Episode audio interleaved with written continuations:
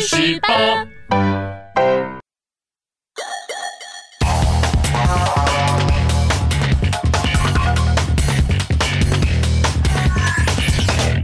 大家好，欢迎收看《去史吧干话水浒》系列。哎，我们今天要来讲的呢是《水浒传》的第四集《武松打虎》。从这一集开始呢，我们终于可以从主角宋江的视角来说故事喽。哎，对吼。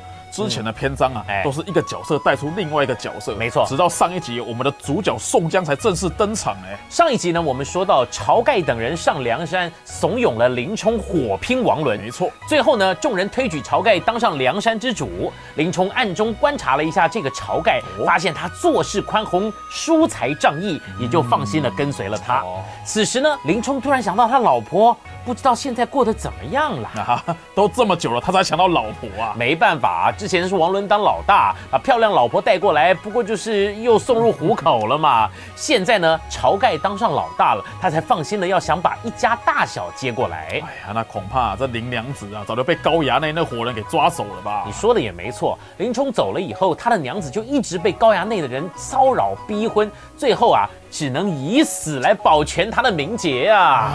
真是红颜多薄命啊！哎，不过呢，这个梁山哈，在新老板跟新干部的带领之下，施行了一连串的新政策，哦就像是修理营寨呀、打造军器呀、训练兵马啊，哎，从此焕然一新，越来越有中小企业的样子了。他们先到冀州的大牢去把白胜给救了出来。可是当初不就因为这家伙爱赌博，才害晁盖等人被官府通缉的吗？哎、那还救他干什么啊？人家才不像你这么小心眼呢。白胜呢是被屈打成招才供出来的，哦他也算是有一点骨气的嘛。哎呀，好了好了，反正啊，梁山上那么闷啊，啊。有白胜在啊，每天可以斗个地主啊，玩一下洗半刀啊，这也是不错啦。他当主头就对了。嘿。另外呢，晁盖也想到他的救命恩人宋江哦，如果不是宋江来通风报信，早就被官府给抓走了，搞不好现在头都被砍了呢。哎呀，这是应该的啊啊，总得要回报一下人家的大恩呐、没错，于是呢，晁盖就便派刘唐下山去找宋江，哦，问宋江愿不愿意一起上山来当代王享受一下。不过呢，宋江一口就拒绝了。哎呀，这么好的机会啊，干嘛拒绝啊？嗯现在工作外面这么难找，好不容易有人捧着银子来叫你当老板，是啊未免太可惜了吧？因为呢，这个宋爸爸有交代过，哦宋江呢千万不能混黑社会，而且宋江其实本来就是一个仗义疏财的人，他帮助人家可是不求回报的，因此呢，他又有一个外号叫做。及时雨宋江哦，只要是路上看到谁需要帮助，就算不认识的，他也会不吝啬的把钱给掏出来。哎呀，真希望我的身边有这么一个及时雨的朋友啊！这一天呢，宋江呢在街上看到一对可怜母女没饭吃，好心就给了这对母女一些银两。没想到妈妈竟然想把女儿嫁给宋江。啊，她这个女儿呢，既年轻又漂亮，她的名字叫做阎婆惜，哎呀，有气哎，赶快娶进来吧！就是有你这种肤浅的人，人家宋江才不是好色之徒呢。不过呢，因为严妈妈一直苦苦相逼，宋江不得已只好娶了阎婆媳。哦娶回来以后才发现，这个阎婆媳呀、是个求知欲非常旺盛的人。哎，这个求知欲旺盛好啊！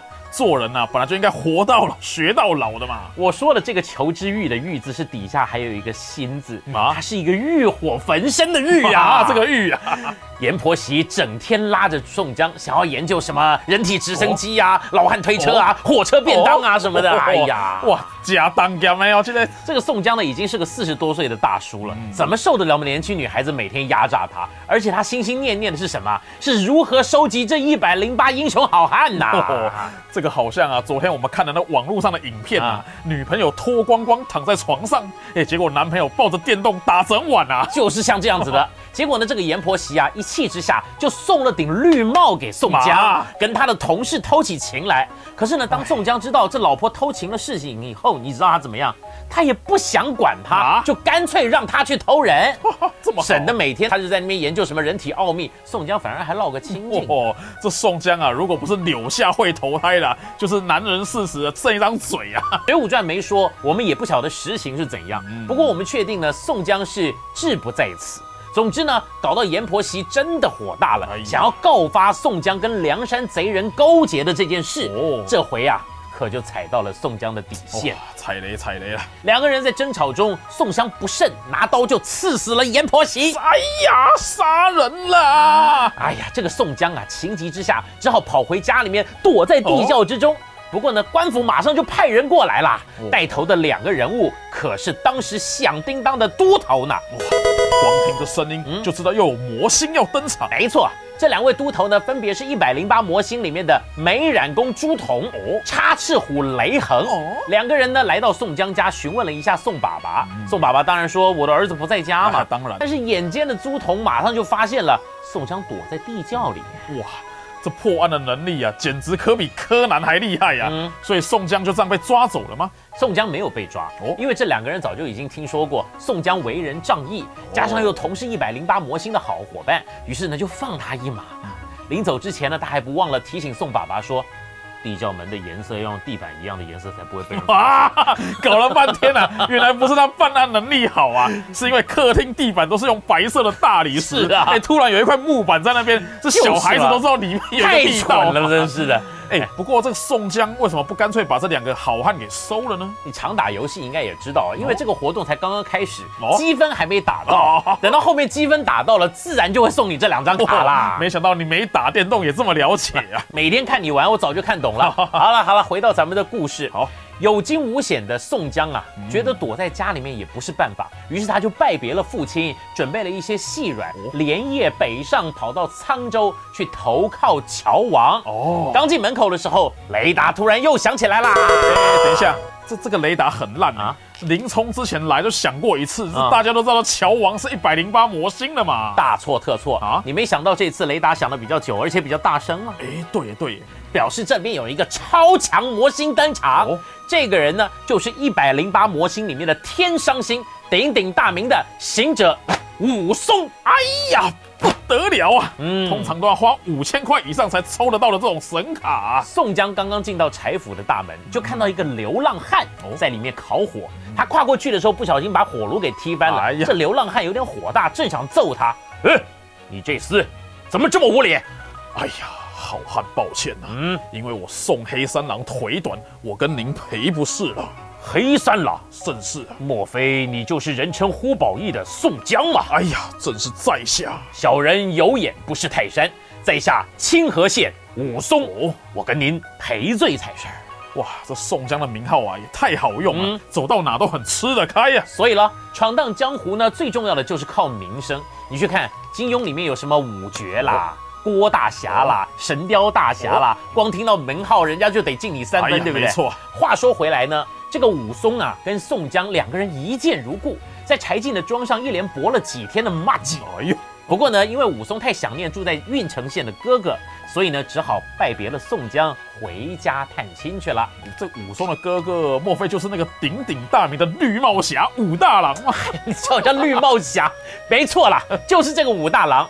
不过呢，回到郓城县必须要经过一个地方，叫做景阳冈。哦，傍晚呢，武松就在景阳冈旁边的一间小店歇脚。哦，这小店还有个法国名字啊，叫做今晚打老虎。哎呀，真是如雷贯耳啊！话说店门口还飘着一面大旗，上面写着“三碗不过冈”。哦，武松马上把店小二叫过来，小二啊，“三碗不过冈”这写的是什么意思？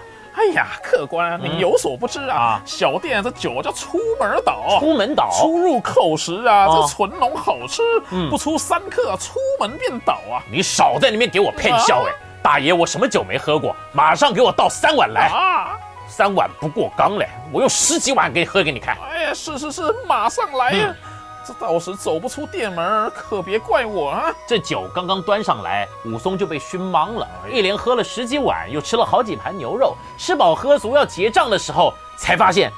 账单上面的金额竟然有二十几万！哎呀，混蛋！您这什么酒竟然卖我二十几万？哎呀，小人刚刚就说过了嘛，小人的店啊叫做今晚打老虎哦，所以用的呀都是法国的名酒，西当普利斯出厂的。你唬我啊！西当普利斯明明是意大利人。哎呀，随便啦，反正啊小店的酒一碗就要一万八啊，所以通常喝了三碗就没钱，只能在小店当长工了。是啊，你看隔壁那个扫地的阿贝啊，就是在那边扫了十几年了，考了半天，原来三碗不过冈是因为酒太贵，喝完就付不起。所以过不了冈，武松这下也不晓得该怎么办，还好。他刚刚加了宋江的赖，宋江是及时雨嘛，没错，马上就用赖配把这些钱给付了，店家才让武松离开。哇，这种剥皮店真的好可怕，都还没叫小姐就已经要二十几万了。就在这武松步出酒店以后不久，酒的后劲就开始发作了。武松就这样一路步履蹒跚，东倒西歪的走上了景阳冈，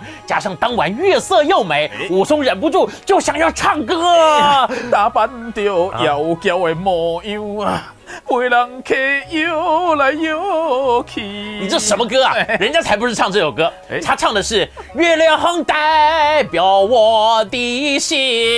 没想到邓丽君那个时代就这么红了，管他的嘞，反正趁着酒兴，越唱歌越大声。哦，这歌声实在是太难听了，于是惊动了景阳冈上面的一只吊睛白额大虫啊。这山上有虫是没什么啦，嗯，不过听你这样形容，我觉得怎么好像是一只巨大的外星生物啊？《水浒传》里面所提到的大虫指的不是虫啊，而是指老虎的意思。哎呀，原来如此啊，又长知识了啊！所以呢，这个吊睛白额的大老虎睡觉睡到一半，被武松这个堪比季安的歌声给吵到了，睡不着，一气之下就想把武松一口给吞了。不过你也知道，这个武松其实已经懵到连路都看不清，哪里知道什么有。老虎这事儿吧，不过幸好啊，酒能够壮胆。没错啊，武松呢看到有杀气过来，反应就是一阵拳脚，啪嗒嗒嗒嗒。可怜的老虎就这样莫名其妙的被打死了。武松打虎这么简单就把老虎打死了？这武松把老虎打死以后流了一身汗，啊，酒也醒了，看到自己呀呵，喝醉酒把老虎给打死了。检查一下附近路口，嘿嘿，没有摄影机，装作没事跑下山喽。这个举动啊，非常要不得啊！哎，你去澎湖摸个海龟就要罚钱了，是啊，这下喝醉酒还打死稀有动物啊，肇事逃逸啊，要加重刑罚的。还好古代对动物保护的观念没有那么成熟，武松呢也就平安无事的来到了郓城县的哥哥家里。回到家里面，看见家里面竟然多了个女人，哎呦，原来是哥哥武大郎最近娶了一个漂亮的老婆，这就是非。常著名的潘金莲小姐。话说呢，这个潘金莲也是一个求知欲非常强的女人。为什么《水浒传》里面的女人每个人求知欲都这么旺盛呢？我怎么知道？你要问作者啊。这个潘金莲呐，不止求知欲非常旺盛，而且她还是人体研究会的协会会员。哎呦，她看到武松的这身马首，跟完美的人鱼线，眼睛都亮了。哎呀，森不森啊？跟自己连十公分都不到的丈夫，简直是天差地远。她时不时就透露出想跟武松研究一下人体结构的奥秘嘛。可是无奈。武松只对动物频道有兴趣。这跟动物星球频道有什么关系呀？呃，他想好好研究一下刚刚打死的老虎嘛。哎，这潘金莲呐也是够可怜的，是家中就两个男人，一个短小不耐用，嗯，哎，另外一个耐用，哎，却用不到。是啊，害他这高级射护师保养执照考了十年都没用啊！你是要保养什么啦？所以隔壁的王婆啊，看到他很可怜，就介绍了同样喜欢研究人体奥秘的西门庆先生给他，两人。一拍即合，还对人体医学研究界做出了不少的临床贡献。哎呀，这样听起来是不是该颁发个诺贝尔最佳贡献奖给他们呢？这种贡献就免了吧。最后呢，终究纸还是包不住火，两个人做的学术交流很快被武大郎给发现了。不过呢，五短身材的武大郎哪里打得过西门庆？没几拳就被打到吐血身亡了。这西门庆啊，玩人家老婆还打死人家老公是啊！他难道不知道这武大郎的弟弟就是武松吗？嗯，我看呐，他大祸临头了。你说的没错，听到消息的武松啊，赶回来以后，整个怒气值已经爆表，哎呀，也不管三七二十一，唰唰，一人一刀了结了这对狗男女呀！而且他还提着人头前往衙门自首。哎呦，幸好古代的法官比较不恐龙，得知了武松杀人的来龙去脉以后，只轻判他发配孟州充军去。这古代的法官是不是只会判人去充军呐？那这个孟州又是在哪里？那你的鸟该不会也是不生蛋的吧？充军呢，就像现在的服劳役差不多了哈。哦只要不是罪大恶极的人哈，大部分都会去判去充军。至于孟州在哪里呢？大概在河南省北部这边，嗯，算不得什么鸟不生蛋的地方了。哎，所以这次鸟终于可以生蛋了。没错，还生了很多呢。话说呢，武松呢在被发配充军的路上，经过了一个叫做十里坡的地方。这边呢有一间黑店。开店的呢是一对专门卖人肉叉烧包的夫妇，连黄秋生夫妇都来了。黄秋生还没结婚呢，才不是呢。古代的时候呢，就已经有人在卖人肉包子了。这对夫妻呢，分别是菜园子张青以及母夜叉孙二娘。这雷达又响了，因为方圆百里里面只有这家店。武松跟两个押解的官兵呢，只好在这边喝个茶，歇歇脚。这不喝还好。一喝马上就晕了啊！又晕了。对呀，酒量不好，你不要喝这么多嘛，到时候又不晓得打死什么保育类动物啊！这一次不是喝醉，是被人下药了啊！正当夫妇两个人想把武松等人做成叉烧包的时候，眼尖的孙二娘发现，哎，我曾经在 FB 的爆料公式上面看到武松打虎的视频过哎！等一下，等一下。你前面不是说武松有检查一下四周，发现路口都没有摄影机，他才走的吗？路口是没有摄影机啊，可是你能够保证附近没有网红正在拍照吗？刚好给他拍下来了，而且这个王美还不忘了开了美机，武松跟老虎都上了美机了呢。那这下抖内的钱应该更多了。哎，好了好了，算你过关。那接下来呢？孙二娘发现武松就是打虎英雄，对他非常的钦佩，马上就叫醒了武松，互相道歉哈拉几句以后，开始称兄道弟啦，加了好友啦。我说五兄弟，哎，这坐牢很辛苦啦，是啊，不如我帮你把身边这两个公差给宰了啊，我们一起经营人肉包子，将来上市上柜，我就让你当个 CEO，你觉得怎么样啊？武松望了一眼身边这两个官差，两人早就已经吓得脸色发白，苦苦哀求，嗯。哥哥的好意，武松心领啊！哎呀，小弟一个粗人，哪懂得什么上市上柜啊？而且这两个公差其实也待我不薄，我怎么能够忍心加害他们？张青夫妇看见武松心意已决，就不再多说了。哇，还好这两个公才是奉公守法的老实人呐。要是换成林冲那两个，我看现在已经变成叉烧包了，烧麦都有了。哎呀，所以说呢，凡事不要做的太绝，互相留个余地，风水轮流转嘛。你得罪了别人哦，总有一天修都会丢的。啊，记得啊，修都会丢啊。话说呢，武松告别了张青夫妇以后没多久，就来到了孟州牢营报道。这边的老管名唤。金眼彪施恩，哇，又是一个魔星啊！没错，这个金眼彪施恩呐，一看到武松，就发现他是个百年难得一见的练武奇才哦，不但免去了武松一百个杀威棒，而且还对他照顾有加。这杀威棒是看起来很像杀威马，然后用棒子把它串起来。不串你个头了！杀威棒啊，就是打屁股，哦杀杀你的威风。跟这个一丈红是一样的。犯人只要来报道的，都要先被打一百下的屁股。哦，那所以林冲跟杨志有被打过吗？当然呢，只要你被发配充军的，一定会被打。哦，话说呢，这施恩呐，非常的照顾武松，简直把他当成贴身保镖来用。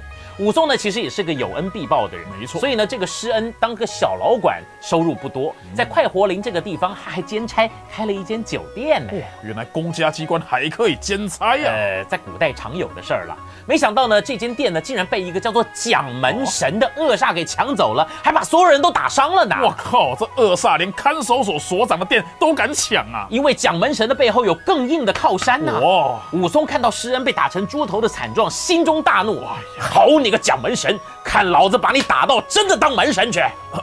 哥哥，对方人多势众，我们还是算了吧。这武松越听越火大，人多算什么？叶问还没出道呢。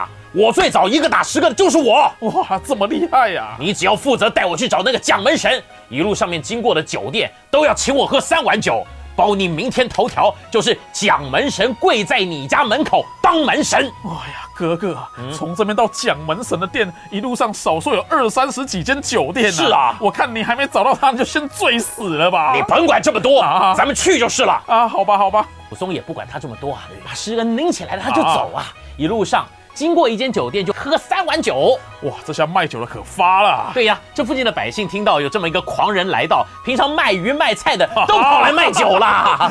哎呀，哥哥啊，你看这路上原本只有二十几间店，现在瞬间变五十几间了。哎，你哭丧着脸干嘛？你别担心啊，我越醉啊，呃，打人打得越凶。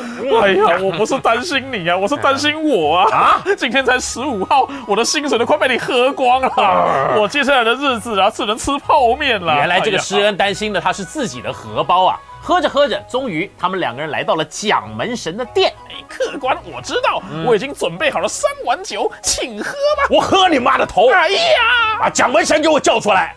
武松说完，一拳就把酒保给揍飞了。哎呀，是谁在我店里闹事啊？你就是蒋门神嘛？啊，没错，正是你老子敢来我店里闹事，我一定要把你打成龟孙子啊！啊，想把我打成龟孙子啊除非你老爸变成了兔子。啊！哎哎哎，等等等一下，这个呃是是怎么回事啊？因为武松喝太多了哦，吐了蒋门神满脸啊！随后就真的如他所说，最后越打人越有力。哎呦，蒋门神呐、虽然是一个身高一百九十几公分的大汉，碰到像疯狗一样的武松也是没辙，脸已经被打得花成了一片，分不清楚是血还是呕吐物，只能跪在地上求饶啦。哦，拜托好汉您别再打了。那你就把从别人手上抢的店全部都还给人家，哇，每次看这种梁山好汉的教训恶霸，真的是大快人心是吧？